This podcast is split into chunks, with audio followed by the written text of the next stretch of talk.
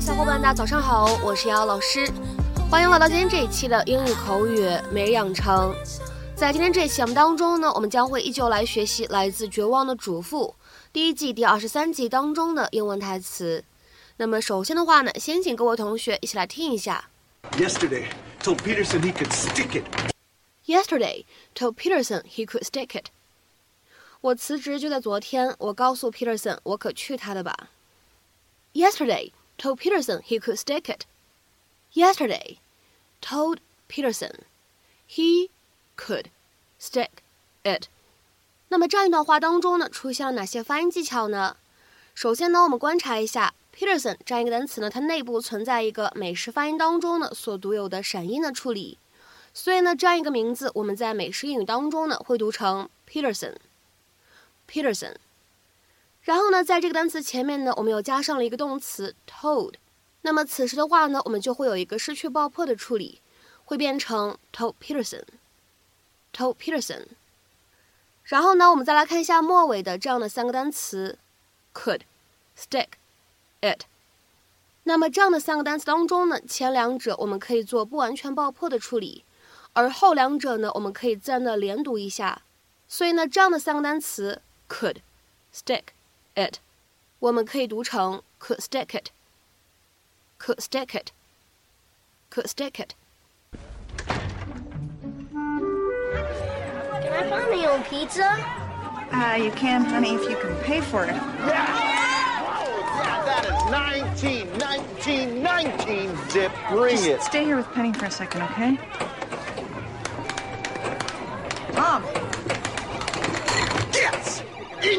Face, that is 20 Zip. Game out.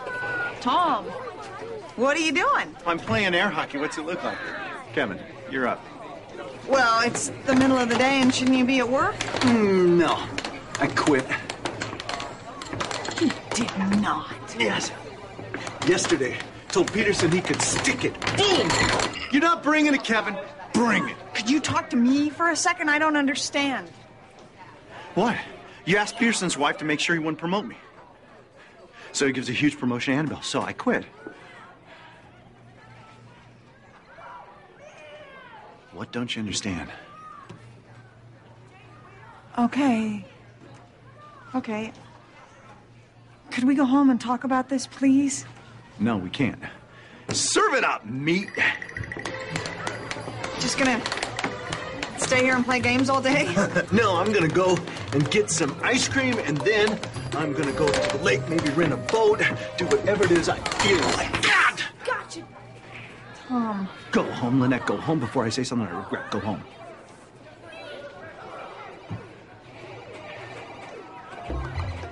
All right, you. You score this next point, you get your bike back. 那么在今天节目当中呢，我们要来学习的表达叫做 stick it。stick it 这个表达呢，非常的口语化，在有些场合当中呢，stick it 它是非常非常不文明的话，非常的粗鲁，有点类似于中文当中“去你的”哎这样的意思。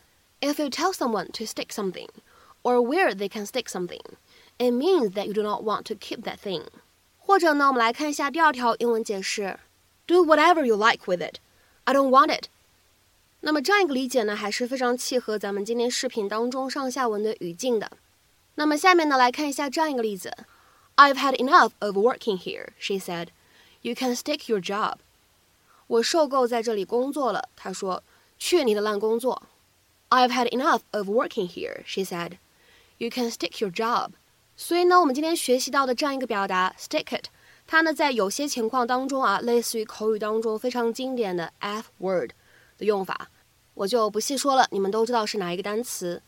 那么在口语当中呢，其实还有一个类似的表达，叫做 shove it up one's ass，它呢也是这样的用法和意义。那么可以说是 stick it 的一个近义表达。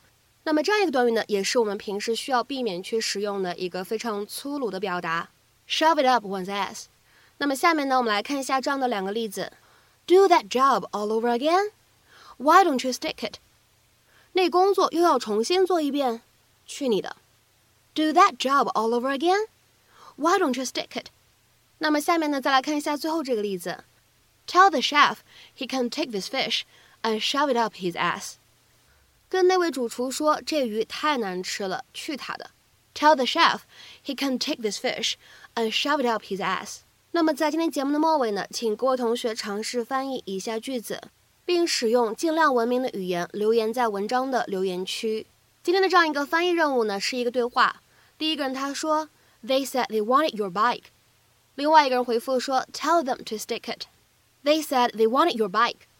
Tell them to stick it. 那么这样一段对话应该如何去使用相对来说比较文明的语言来做翻译呢？